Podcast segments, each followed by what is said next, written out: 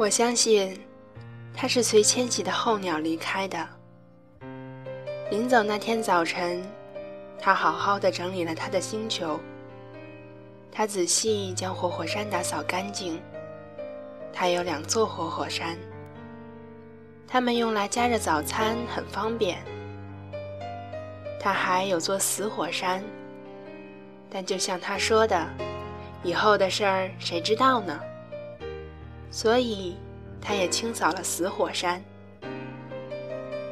如果打扫干净，火山就会慢慢的、稳定的燃烧，不会突然喷发。火山喷发和烟囱着火差不多。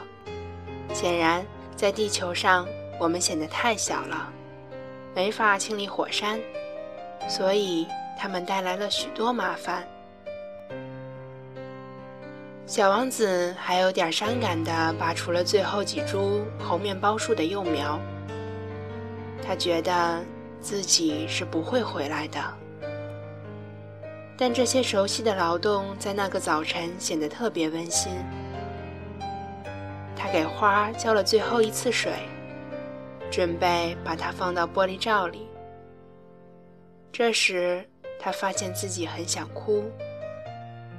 再见。他对花儿说，但他没回答。再见，他又说。花儿咳嗽了，但这不是因为它着了凉。我以前很笨。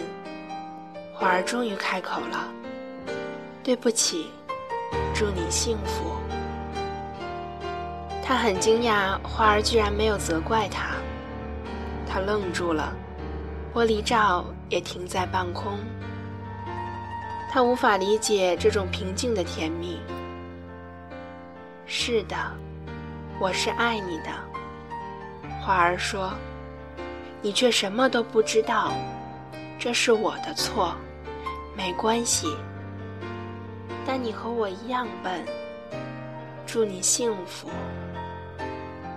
把玻璃罩拿走吧，我再也不想要它了。可是会有风的。我的感冒没那么严重，夜里凉爽的空气对我有好处。我可是花哎。可是会有昆虫和野兽的。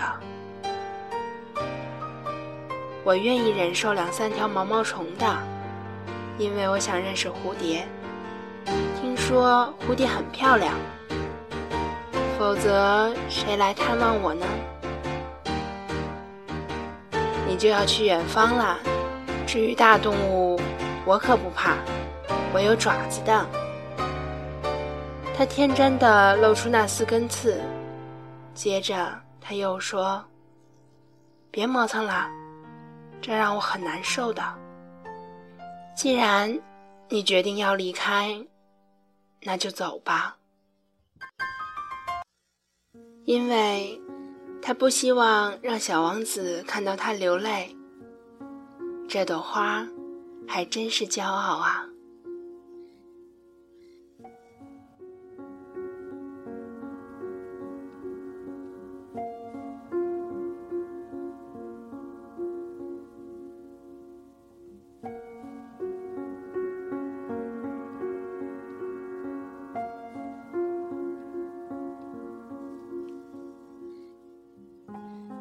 狐狸说：“再去看看那些玫瑰吧。到时你会明白，你的玫瑰是独一无二的。然后回来跟我说再见，我会送给你一个秘密当礼物。”小王子又去看那些玫瑰，你们根本不像我的玫瑰，你们现在什么也不是。他说：“没有人驯化你们，你们也没有驯化任何人。你们就像先前那只狐狸，它原本只是普通的狐狸，和成千上万只狐狸没有什么不同。但我和它交了朋友，现在它是全世界独一无二的。那些玫瑰听了很不舒服。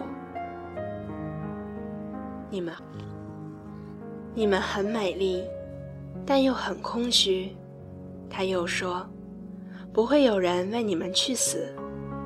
当然，寻常的路人会认为我的玫瑰花和你们差不多，但它比你们全部加起来还重要，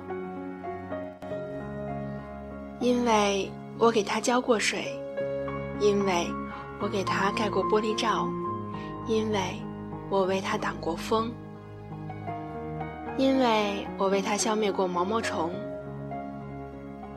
因为我倾听过他的抱怨和吹嘘，甚至有时候也倾听他的沉默，因为他是我的玫瑰。正是你为你的玫瑰付出的时间，使得你的玫瑰是如此的重要。正是我为我的玫瑰付出的时间，小王子跟着说，以便记住这句话。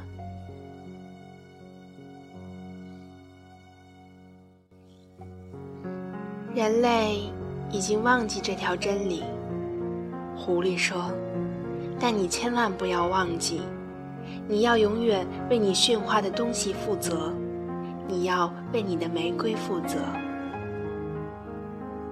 我要为我的玫瑰负责。”小王子跟着说，以便记住这句话。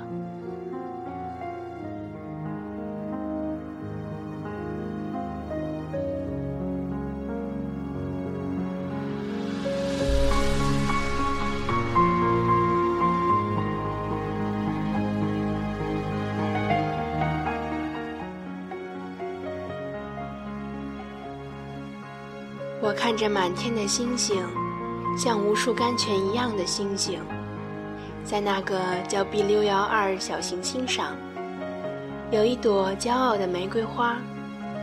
小王子在某个日出之前离开了地球，也许他早就返回了他的行星，那个有猴面包树、火山和一朵花的行星上，因为他记得。他要为他的玫瑰负责。